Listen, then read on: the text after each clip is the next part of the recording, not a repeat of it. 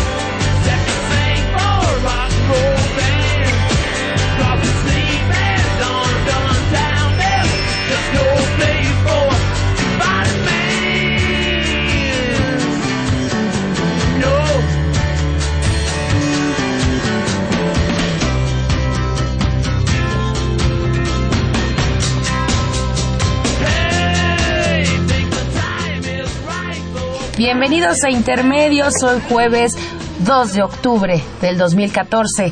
Los saludamos Tania Rodríguez y Juan Manuel Valero con el privilegio de poderlo hacer a través de los micrófonos de Radio UNAM.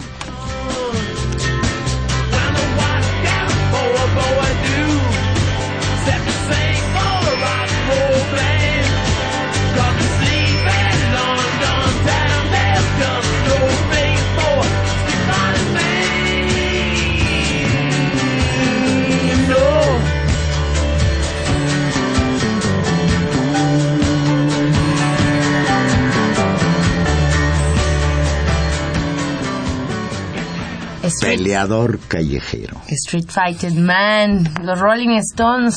Esta canción de los Rolling Stones se dio a conocer en 1968. Por eso hoy, hoy entramos con Peleador Callejero. Dice Gilberto que esta canción la prohibió la BBC de Londres porque, pues acuérdate que era la época del mayo francés. la Pues primavera del 68. Y Valero, ¿qué distancias, qué fechas? 2 de octubre no se 46 olvida. años de aquel fatídico 1968. 2 de octubre no se olvida y tampoco podremos olvidar a Raúl Álvarez Garín, líder del movimiento estudiantil en 1968. Raúl murió el viernes pasado al filo de las 7 de la tarde, víctima del cáncer a los 73 años de edad. Raúl Álvarez Garín nació el 9 de agosto de 1941. Y esta es la primera marcha de conmemoración del 2 de octubre que justamente no es encabezada por, por Raúl Va- Álvarez Garín. Y bueno, pues esta, esta conmemoración de hoy en buena medida fue en, entre otras de las muchas cosas que pasan, pero una muy destacada y una en la cual hay un consenso absoluto, me parece, Juan Manuel, que fue pues en su memoria, en su recuerdo, un luchador social eh, pues De tiempo completo, Raúl Álvarez y Garín. de una sola pieza. Entonces, pues desde aquí os recuerdo. representante del Instituto Politécnico Nacional en aquel Consejo Nacional de Huelga. Raúl, leo textual, es ahora y desde hace más de 50 años un referente de la lucha indispensable de constancia en la razón, de estudio y conocimiento.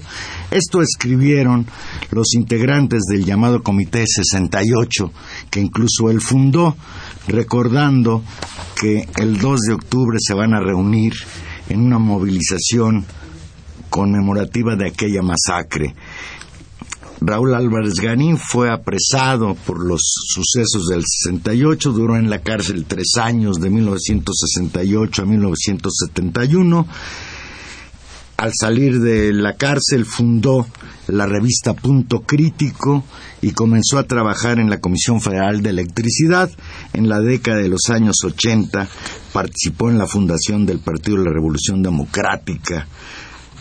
Después de muchos años de insistir, logró que a Luis Echeverría lo condenaran a arresto domiciliario, como coautor intelectual de aquel crimen atroz del 2 de octubre en la Plaza de las Tres Culturas en Tlatelolco. Pues Raúl se nos fue, pero nos queda su ejemplo Todavía tuvo tiempo Raúl de ver nuevamente en las calles a los estudiantes del Instituto Politécnico Nacional. Ya, que de los cuales ya, ya hablaremos en un rato. De la marcha, Juan Manuel, se reporta que dentro de saldo blanco. hay un saldo blanco, no, no pasó... Una participación que según la policía es de más de 40 mil gentes, así es que échale cálculos, la policía siempre cuenta de menos a los manifestantes. Los, es cierto que los manifestantes luego se cuentan de más, pero si la policía habla de 40 mil, pues estamos pensando en que hubo más de 50 mil gentes. Hubo dos marchas, por cierto, una en la mañana y la más importante, desde luego, es la que salió de la Plaza de las Tres Culturas hacia el Zócalo. Muy importante que no haya escalado y que no haya habido actos de, violencia o de vandalismo o de enfrentamiento Bueno, de vandalismo sí hubo, ¿no? De estos grupos que se Pero digamos, autollaman anarquistas, en el marco que lo único que hacen pues es provocar que la gente le tenga miedo a las marchas. Me, parecía un poco las imágenes estas de todos los negocios del centro, eh, tapiados con, con láminas, como si estuviéramos en guerra.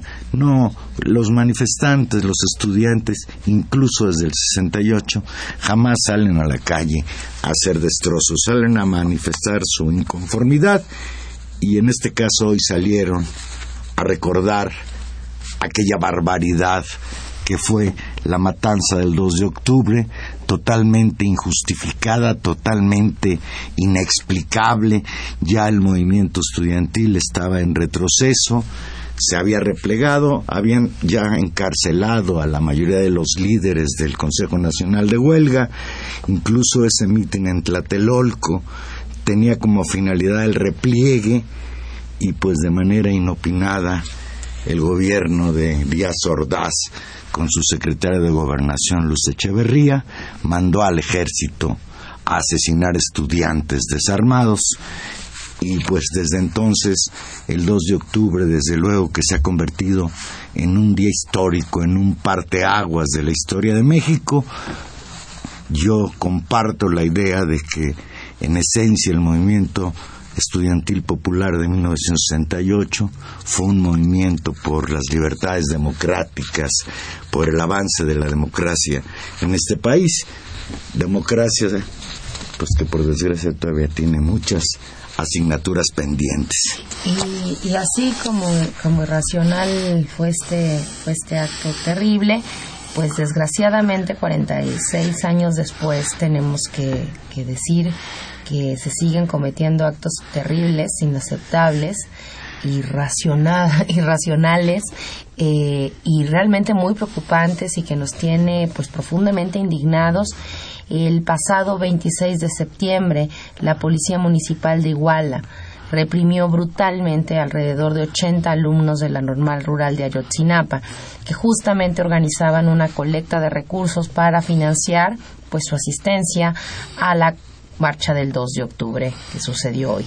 Estos muchachos fueron baleados eh, primero por la policía y luego, al parecer, según los reportes que existen, también junto con la policía, con un grupo armado, civil, vestidos de negro, que sin advertencia alguna los mataron. El saldo es, es verdaderamente trágico. Fueron asesinadas seis personas, tres de ellos normalistas, veinte resultaron heridos, un muchacho está en estado pues de coma y la, y la que es una noticia que, que nos sigue sacudiendo porque digamos los muertos es un asunto terrible ahí están pero hasta el día de hoy no conocemos el paradero de 43 estudiantes normalistas eh, bajo el reporte de que al menos unos 20 fueron justamente subidos a camionetas de la policía municipal.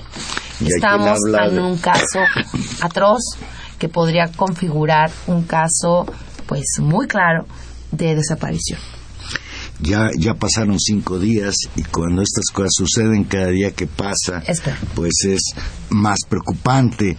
De acuerdo con el Procurador de Justicia del Estado, Iñaki Blanco, aproximadamente a las 21.30 horas, agentes de la Policía Municipal accionaron sus armas contra estudiantes de la normal de Ayotzinapa, luego de que estos tomaron tres autobuses en la central camionera de Iguala. Más tarde, alrededor de la medianoche, un comando atacó a varios automovilistas en la carretera Iguala-Chilpancingo. En esta agresión, daños colaterales, diría Felipe Calderón.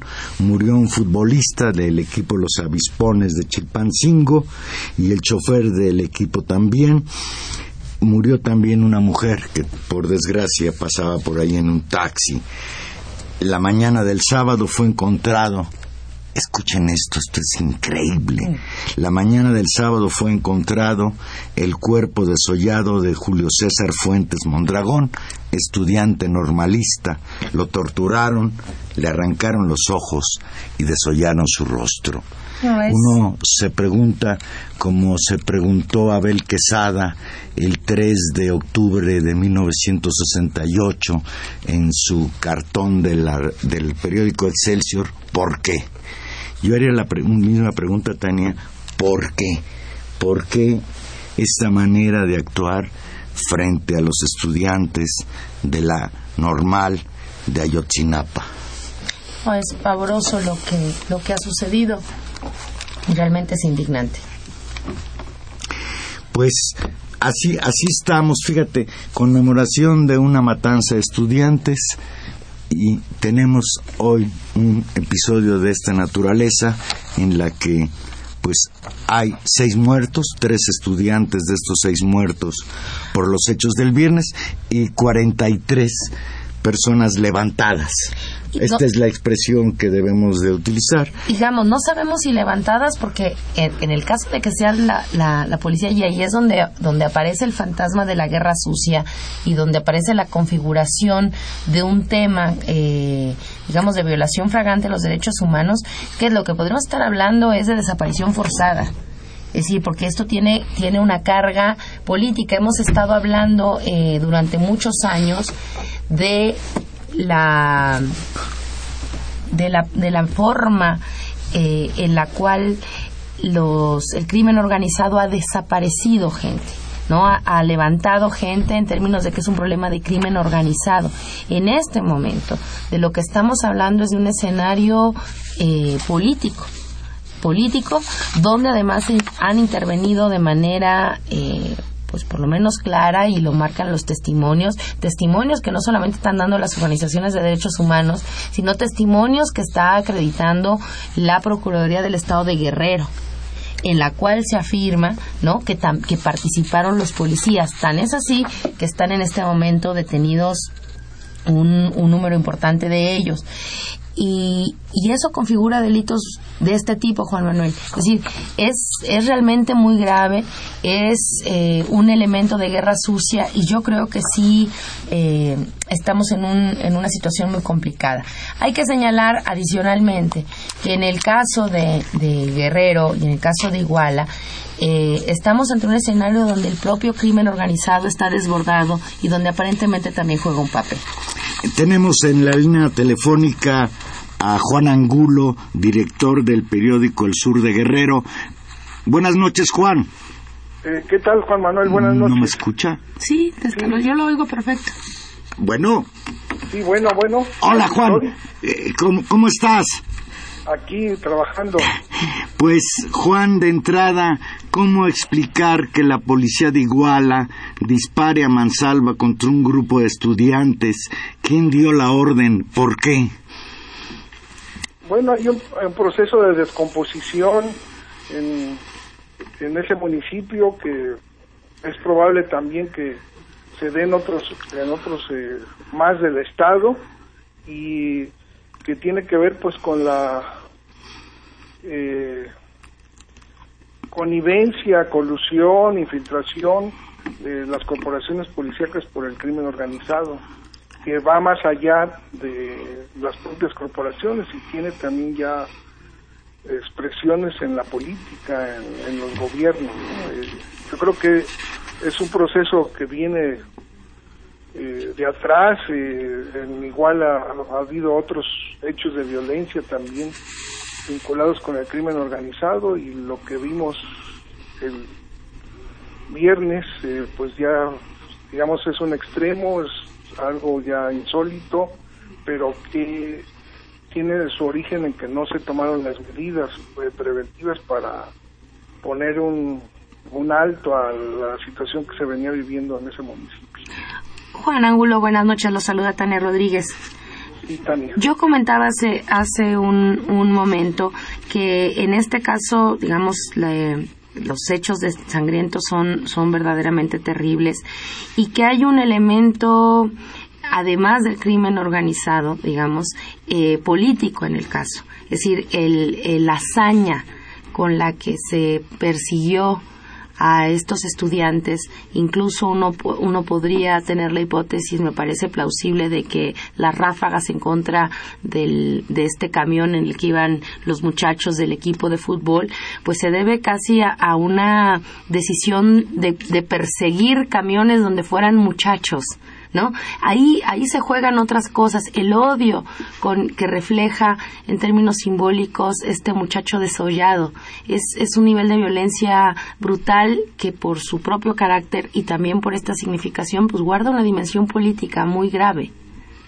Sí, sí, es un, es un modus operandi de, de escuadrones de la muerte que se han formado en otros países para acabar con la disidencia política, con los opositores a los gobiernos. Y, y si hay algo de eso acá, ¿no? Si hay algo un poco, decir, bueno, un escarmiento hasta aquí, este, eh, se vienen muchas transformaciones en el país, en Guerrero hay proyectos grandes, de megaproyectos que se tienen que desarrollar en la minería este, y, y, no queremos que haya gente organizada, no queremos que haya gente que luche por sus derechos, tenemos que eh, hacer un efecto de demostración para que inhibir la, la, participación de los ciudadanos en organizaciones o en movilizaciones por defender sus derechos. Yo creo que también hay parte de eso. Es algo, es, eh, no sería la primera vez en Guerrero que se llega a usar a al crimen organizado para atentar contra movimientos sociales y activistas políticos. Y el crimen organizado en este caso, pues coludido con la policía municipal de, de Iguala. Parece una historia de narcotraficantes, estudiantes y policías. El presidente municipal de Iguala, el señor José Luis Abarca, Primero dijo no haberse enterado de los hechos porque andaba en un baile, después pidió licencia y ahora parece que desapareció. Ahora no solo se le acusa de ser el autor intelectual de los hechos del viernes, sino que el gobierno federal investiga sus presuntos nexos con el narcotráfico ¿Quién es eh, Juan José Luis Abarca Velázquez, presidente municipal de Iguala, por cierto, de extracción parredista? Pues es una, es eh, un, digamos, eh, nuevo en la política, viene de las filas empresariales, de, repente de, de ser joyero se convirtió en el dueño de una plaza comercial en Iguala y empezó, empezó a incursionar en la política con el actual secretario de Salud, Lázaro Mazón, que fue, ha sido alcalde de Iguala dos veces, y eh, fue en una, en una elección interna cuestionada, muy cuestionada, fue nombrado candidato del PRD para alcalde con el apoyo del grupo Nueva Izquierda que se conoce como los chuchos, que le han dado, lo han arropado hasta esta vez, pero no es la primera vez que existen hechos de violencia graves en Iguala. Acuérdate que ahí fueron también secuestrados, levantados ocho miembros de una organización social en mayo del año pasado. Eh, aparecieron tres días después tres de ellos eh, ejecutados y con huellas de tortura. Uno sobreviviente hizo un testimonio con la organización del obispo de Saltillo, Raúl Vera, en el que señalaba directamente al alcalde como participante en la ejecución de estos dirigentes de la organización Unidad Popular. Eh, acuérdate que a principios de este año también hubo una matanza adentro del penal de Iguala, diez muertos, entró un grupo de, sicarios, eh, disparó contra presos y contra custodios, cinco de los sicarios fueron abatidos a balazos, fueron muertos a balazos y después se supo que los cinco eran vecinos de Iguala, de colonias, de diversas colonias de Iguala.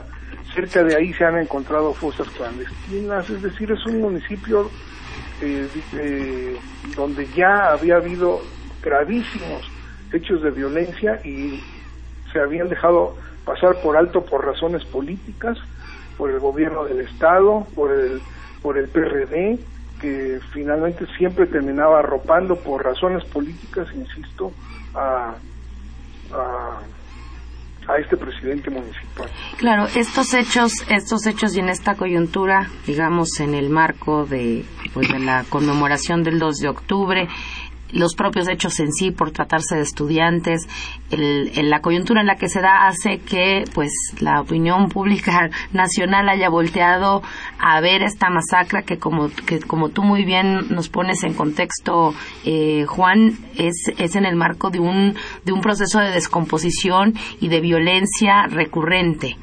Y en esa y en esa pregunta en es, digamos en ese contexto todavía nos tenemos que preocupar aún más me quedo muy inquieta por, por los 43 estudiantes que no sabemos todavía dónde están. Es insólito, ¿no?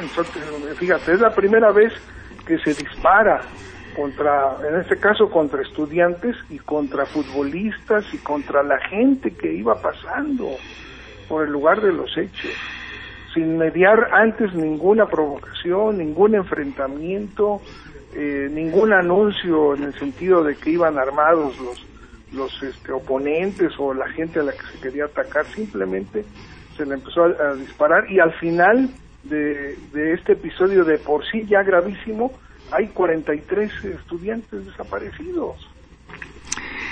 Es algo insólito, es algo así, no sé, debiera estar simbrando las estructuras de, de todo el sistema político mexicano y no solamente de Guerrero, ¿no? ¿Cómo, cómo se puede llegar a estos extremos en un país donde hay instituciones democráticas, se supone, donde vivimos en un estado de derecho, donde hay autoridades que están deben, deben de someterse a lo que dice la ley, lo que dice la Constitución. Es realmente insólito esto que está pasando y gravísimo y muy, muy preocupante. Juan, eh, parece que el gobernador Ángel Aguirre Rivero está totalmente rebasado por la violencia, por la descomposición que vive su estado. Ayer en su primera aparición pública en Guerrero después de el asesinato de estos jóvenes el viernes pasado, anunció una recompensa de un millón de pesos para quien proporcione información que permita localizar a los 43 estudiantes normalistas que permanecen desaparecidos desde ese día y hoy en la mañana ordenó a los trabajadores de confianza de su gobierno en Chilpancingo trasladarse a Iguala y Tasco y preguntar casa por casa sobre el paradero de los estudiantes. ¿Tu opinión, Juan? Bueno, pues parecen medidas como espectaculares, efectistas, pero no dejan de ser eh, superficiales. Se supone que el Estado mexicano tiene organismos de inteligencia, o se supone que, que ya está muy avanzado, que está muy profesionalizado, como que debían de hacer una búsqueda más, más eh, precisa, más dirigida, y no andan en el campo, andan en el campo, andan en las barrancas. Eh, me refiero a esta operación donde participan soldados, marinos, policías federales y las corporaciones estatales. Lo otro parece más bien una no andan buscando ellos propiamente a los a los a los jóvenes, andan repartiendo este cartel donde aparecen sus nombres. En caso de que encuentren o que se den cuenta de algo, ¿qué pueden hacer? Eh, son civiles que no tienen experiencia, se van a enfrentar, claro que no se van a enfrentar a nadie, ¿no? Y además, bueno, no pueden, y nadie creo que les está pidiendo eso. Entonces, no dejan de ser medidas, eh, no creo que sean medidas efectivas, ¿no? Más bien dando la impresión de que se está haciendo haciendo algo, pero yo creo que los organismos de inteligencia del Estado mexicano, e incluida en el Estado mexicano el gobierno de Guerrero, debiera de tener más información sobre lo que realmente pasó y dónde pueden estar eh, los estudiantes y sería muy gravísimo también si no la tuvieran esta información. Claro, y ahí, y ahí cómo, cómo, cómo se valora la, la, la intervención, la posible intervención del gobierno federal en esta circunstancia. Bueno, la, la clase política local en general está haciendo un frente en el sentido de que no es necesaria una intervención eh, federal. Yo siento que la ventaja que tendría una intervención federal es que habría mayor exposición del problema en el país y en el mundo. Es decir, ya eh, la presión vendría directamente sobre los representantes más altos del Estado mexicano y no sobre un gobierno local. Yo creo que también por eso el presidente Peña Nieto se adelantó a decir que es un problema que tenía que resolverse localmente, pero siento que es un problema dada la magnitud que este ha alcanzado que debe de resolverse federalmente. Yo creo en ese sentido. grave, no es solo Iguala, no es solo Iguala, Acapulco es la ciudad más violenta del país, Guerrero es el número uno en homicidios por cada 100.000 habitantes, eh, y no queremos que esto que suceda en Iguala se replique, se, se presente también en otros eh, municipios del Estado. Yo en ese sentido observo la, la postura de Peña Nieto, porque ayer ofreció apoyar al Estado de Guerrero en la investigación de los hechos ocurridos en Iguala, pero pidió al gobierno de Ángel Aguirre que asuma su responsabilidad y yo estoy de acuerdo contigo que el gobierno federal debería hacerse cargo de la búsqueda de los desaparecidos porque pues esto ya se convirtió en un, en un problema federal. Tengo yo la impresión de que el gobierno de Peña Nieto, el gobierno federal, pues está jugando a que se desgaste todavía más el gobierno de Guerrero mañana va a venir una comisión de estudiantes de Ayotzinapa, familiares de los muchachos desaparecidos, y bueno, los va a recibir los va a recibir Miguel Ángel Osorio Chong, el, el negociador número uno del Estado mexicano de unos días para acá, y pues ya debiera atraer el gobierno federal el caso porque de otra manera, cada día que pase, la suerte de estos muchachos es mucho más incierta. Sí, sí, no me imagino qué puede pasar si hay un desenlace fatal, ¿no? Sí. Y debiera estar, realmente ya la intervención federal ya debiera eh, haber comenzado de una manera más decisiva, ¿no? Eh, Juan, eh, y, al respecto, una sociedad desgraciadamente, eh, pues con unas experiencias terribles de matanzas, de violencia, pero este hecho me parece que sí ha, ha, puesto las, las, cosas en, en otra dimensión. ¿Cómo está? ¿Cómo está? ¿Cómo sientes? ¿Cómo pulsas a la, digamos, a la opinión pública, a la sociedad de Guerrero? Mira, hay un sector que el movimiento de los normalistas de, de Ayotzinapa ha sido muy estigmatizado. Ha habido campañas de odio incluso contra ellos. Pero, eh, y hay, les dicen los ayotzinapos, ¿no? Y hay otro sector que les dicen los de Ayotzi. Este sector, o sea, un poco con cierta simpatía.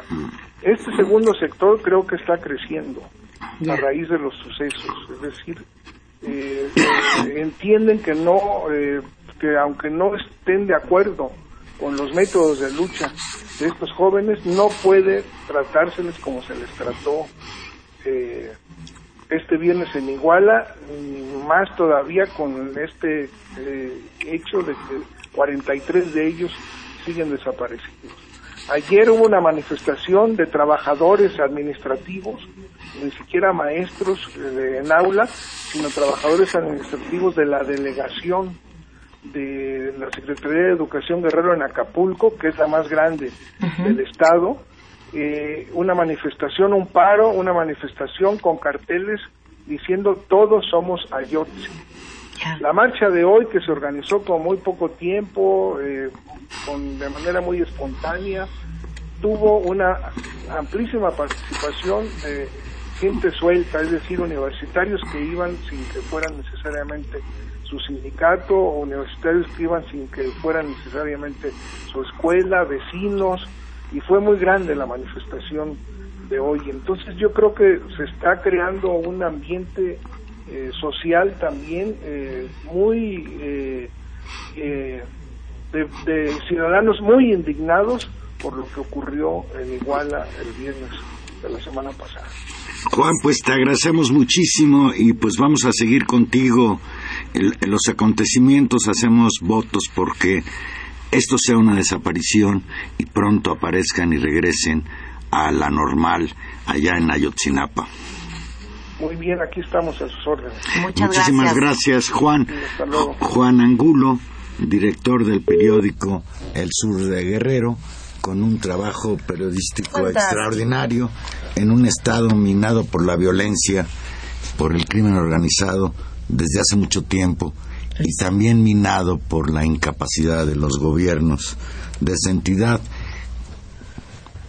Incapacidad, pues que parece ser generalizada en todo el país. Incapacidad y autoritarismo. Vámonos a una pausa musical. Les recordamos que estamos en vivo. 55 36 89 89. Llámenos. Olada sin costo 01 850 52 688.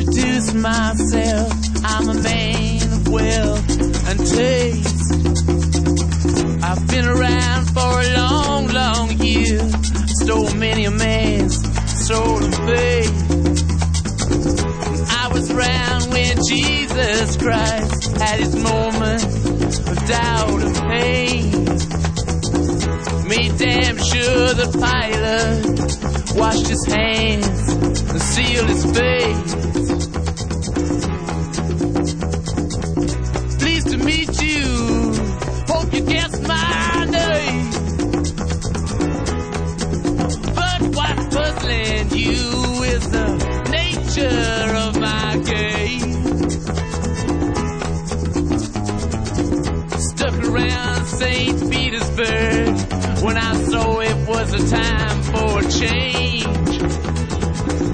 Killed the Tsar and his ministers. Anastasia screamed in vain. I rode a tank, held a generous rank when the blitzkrieg.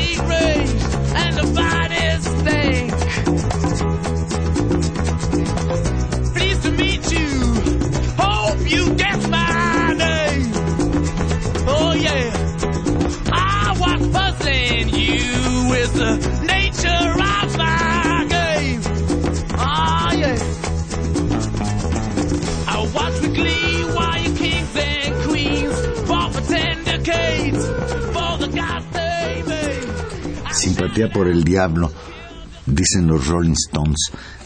Pues el diablo anda suelto, Tania. Espantoso. Casi a tres meses de que la Secretaría de la Defensa Nacional anunciara que en un enfrentamiento había batido a 22 presuntos delincuentes en la comunidad rural de San Pedro Limón, en el municipio de Tlatlaya, Estado de México, por cierto, colindante con Guerrero, muy cerca de Arcelia Guerrero. Nuevas evidencias de las que ya habíamos hablado hace ocho días, provenientes de medios extranjeros, revelaron que los militares dispararon a sangre fría contra los jóvenes, algunos incluso menores de edad. De acuerdo con testimonios de sobrevivientes publicados por la agencia estadounidense AP y por la edición mexicana de la revista estadounidense Square, los militares habrían ejecutado a los civiles cuando estos ya se habían rendido después de un breve enfrentamiento.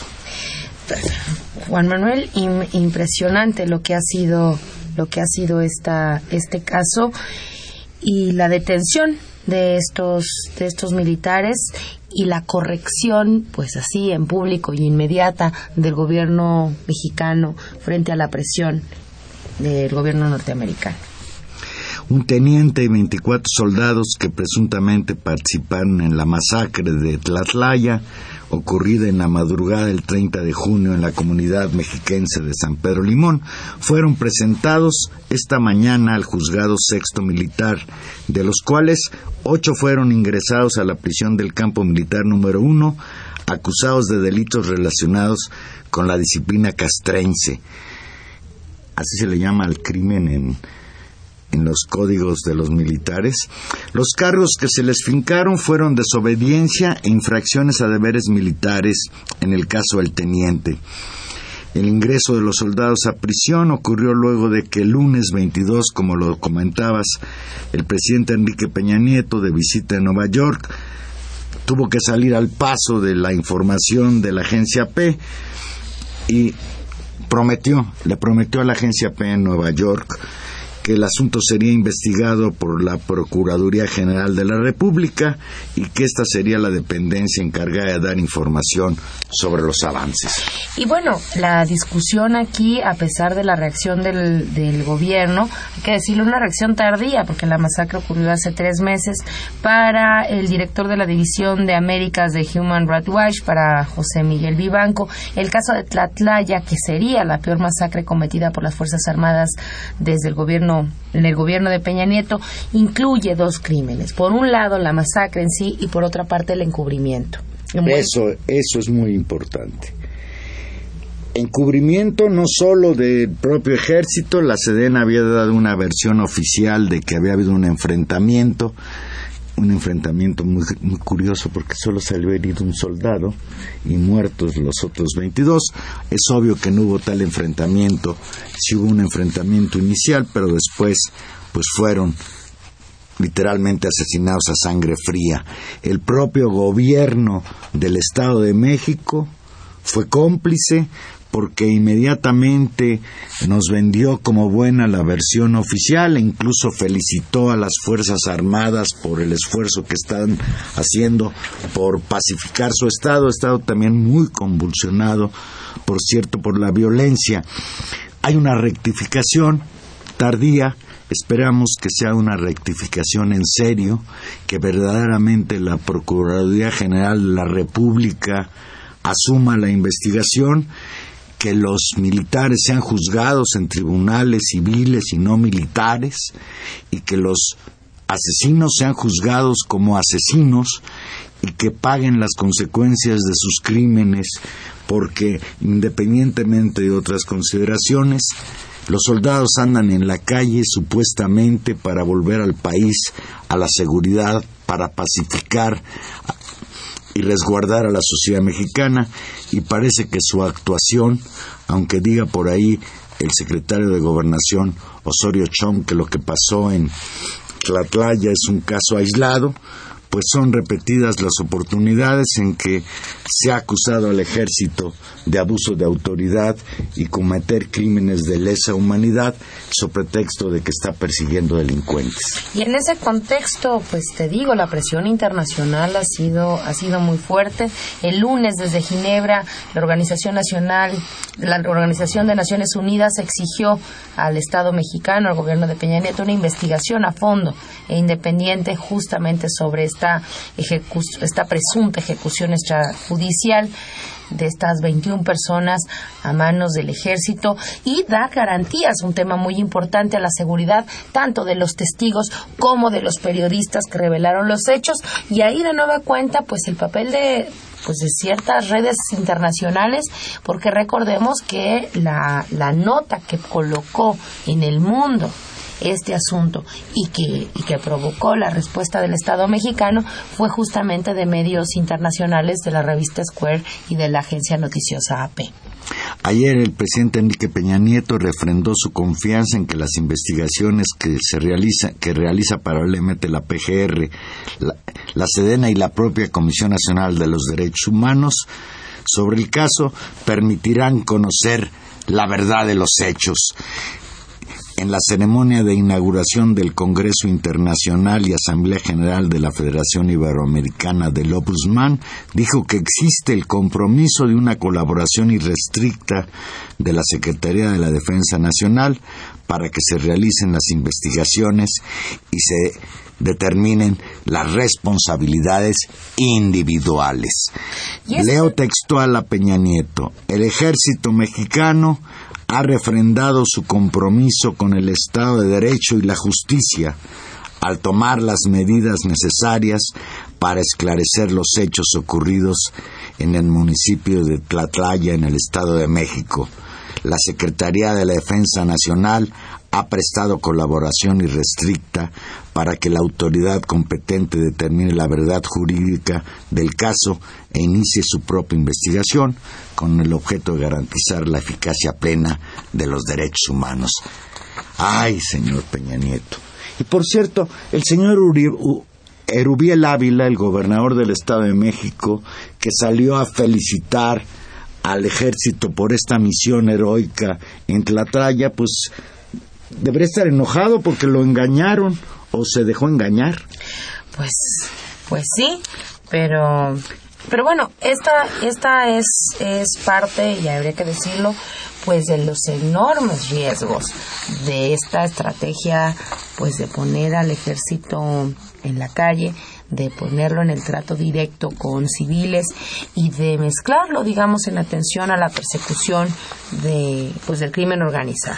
Estos son los costos, este es el desgaste que se está llevando y estos son los riesgos que también como sociedad y como Estado tenemos por este tipo de decisiones. Y que, por cierto, cuando se cuestionaba que la participación del ejército en, en acciones de seguridad pública en el sexenio de Calderón, pues nosotros cuestionábamos esto, platicábamos al respecto.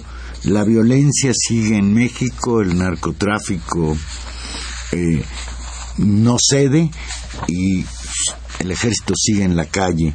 Yo creo que se ha demostrado a lo largo de ya de casi 10 años de que el ejército no sirve para realizar acciones de policía y desde luego pues en un país en que tampoco sirve para nada la policía. Exacto, más tenemos, que para, tenemos un más problema que para coludirse con el crimen organizado. Bueno, y mientras todo esto sucede, Juan Manuel, y, y, y digamos son, son notas realmente duras, pues un conflicto que, que de alguna manera pues también no solamente, digamos, preocupa por las reformas que podían haber ocurrido en el Instituto Politécnico Nacional, pero que por otro lado entusiasman por la reacción pues alegre, fuerte, contundente de los estudiantes politécnicos que el martes pasado marcharon más de 50 mil eh, desde el casco de Santo Tomás exigiendo parar una serie de reformas que afectaban su estructura académica, sus derechos como estudiantes y, y, bueno, van, van muy bien y sorprendentemente en esa marcha, además, digamos, de lo más importante es que es justamente la, la fuerza, la, la, dignidad con la que han marchado, pues esta, esta fuerza política y esta legitimidad que ha logrado este movimiento obligó ni más ni menos que a que el secretario de Gobernación, Miguel Ángel Osorio Chong, saliera en un hecho poco poco visto en la política mexicana, muy poco visto a recibir el pliego petitorio. ¿Por qué poco visto? Porque en México no estamos acostumbrados al diálogo entre las autoridades y, y la Desgraciadamente, población. ¿no? No estamos acostumbrados a la democracia, por eso llamó tanto la atención que haya bajado de su oficina en Bucareli el señor secretario de Gobernación y que haya subido al templete y que incluso haya sido obligado a leer el pliego petitorio de los estudiantes. Él decía que incluso quería resolver ahí mismo el asunto. Los estudiantes le dijeron que no era tan rápido la cosa y tienen mañana una reunión a las 3 de la tarde en el mismo lugar. Venía yo escuchando a en una entrevista con, en la radio al señor secretario de Gobernación Osorio Chong señalar pues que todavía no todas las demandas de los estudiantes eh, están satisfechas, que no no, no trae un paquete de resolución 100% de las demandas de los estudiantes. Desde luego hay dos demandas fundamentales. Una es la derogación de este nuevo la abrogación de este nuevo reglamento interno y la cancelación de los planes y programas de estudio que han tecnificado con la que los estudiantes no están de acuerdo y la destitución de la directora Yolosochil Bustamante de la dirección justamente del IPE. Que por cierto, ha sido muy curioso. El mismo martes en la noche, después de la manifestación y el encuentro entre los estudiantes y el secretario de Gobernación, se hablaba de que la señora ya había presentado su renuncia. Parece ser que el secretario de Educación, Emilio Chaufet, que es así como el que mueve todo y desde... ¿Dónde anda Emilio Chaufet? ¿Tú lo has visto últimamente? Pues no. Al secretario de Educación Pública. Pues no, porque parece ser que todos todo se está resolviendo. Pues parece ser que es Chaufet en el que, el que no deja renunciar a la señora directora del Politécnico. Y bueno, pues mañana esperemos que realmente Osorio Chong en serio negocie con los estudiantes y satisfaga sus demandas, porque si no será un engaño vil toda esta faramaya que armó el martes pasado de que iba a dialogar. Mañana tiene un día ocupado el señor secretario de Gobernación, tendrá que atender y ya aceptó que lo va a hacer a los familiares y a integrantes de la normal de Ayotzinapa y pues tendrá que atender las demandas de los estudiantes del Instituto Politécnico Nacional a las 3 de la tarde, ahí en el mismo templete frente a la Secretaría de Gobernación. Y ahí, digamos, eh, los que tienen también eso, un día ocupado, serán estos, estos miles de estudiantes politécnicos a los cuales yo creo que todos debemos desearles que que ganen en su lucha. Creo que han dado un paso enorme en su movilización, en plantear muy claramente sus demandas, en organizarse, en marchar de manera eh, ordenada y evitar, digamos, que caer en provocaciones, en organizar un movimiento estudiantil eh, pues muy muy fuerte, muy muy ordenado, muy claro. Ojalá que sigan así, ojalá que, que, que logren sus demandas y yo creo que le viene muy bien al movimiento social en general, al movimiento estudiantil en lo particular, una una, una clara, digamos, conquista de sus demandas de estos, de estos muchachos politécnicos a los cuales pues les deseamos mucha suerte. Dice Jaime Rojas que es natural que la directora del IPN sea del Opus Dei. ¿Tú sabías eso? No, no lo sabía que era del Opus Dei, pero... Vamos a investigarlo. Pero bueno, de que tiene un, un, dejo muy autoritario, lo tiene.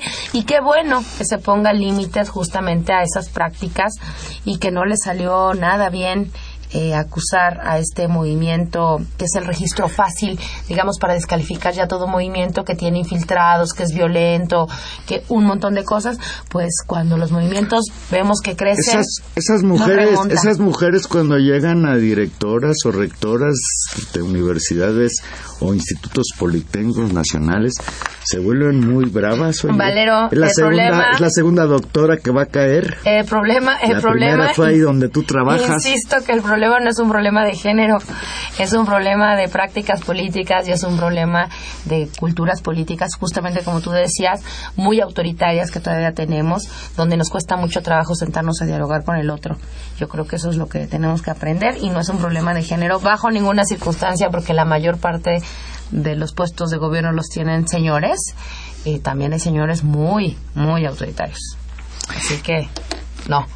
Dice, dice Abel Guerrero, que nos llama de la Manustiano Carranza, dice, las matanzas de Tlataya e Iguala, cometidas por el ejército y los paramilitares, tienen explicación y es que el cóndor después de recorrer el cono sur finalmente pone sus garras en México.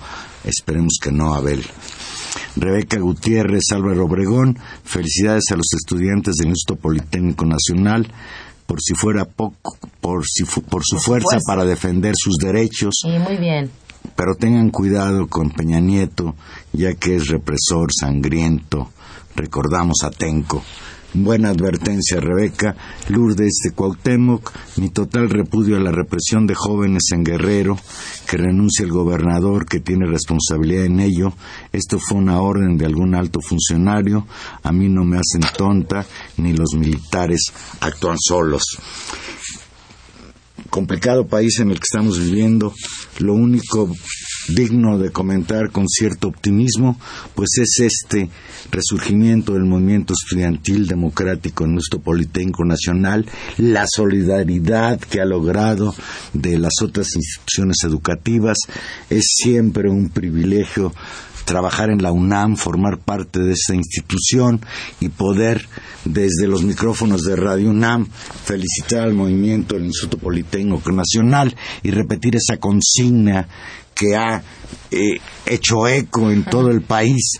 Todos somos Politécnico, hoy todos somos Politécnico y esperemos que en verdad la respuesta de las autoridades sea el diálogo y no la represión como en 1968. Y, yo, y, y bueno, es, es este contexto tan complicado con tantas dimensiones de esta coyuntura de este 2 de octubre del 2014, donde por un lado tenemos pues esta experiencia importante de, de diálogo, de posible negociación y de resolución del movimiento muy fuerte, el del Politécnico, con la Secretaría de Gobernación, con el gobierno federal, ¿no? Eh, por un lado, y por el otro lado esta otra, digamos que ahí pues deberíamos todos avanzar, ¿no? En poder dialogar, en poder movilizarse, en que haya movimientos organizados y fuertes, y por el otro lado pues esta cosa terrible en Ayotzinapa que nos conmueve y que, y que yo creo que con eso también nos tenemos que ir deseando con este dejo de optimismo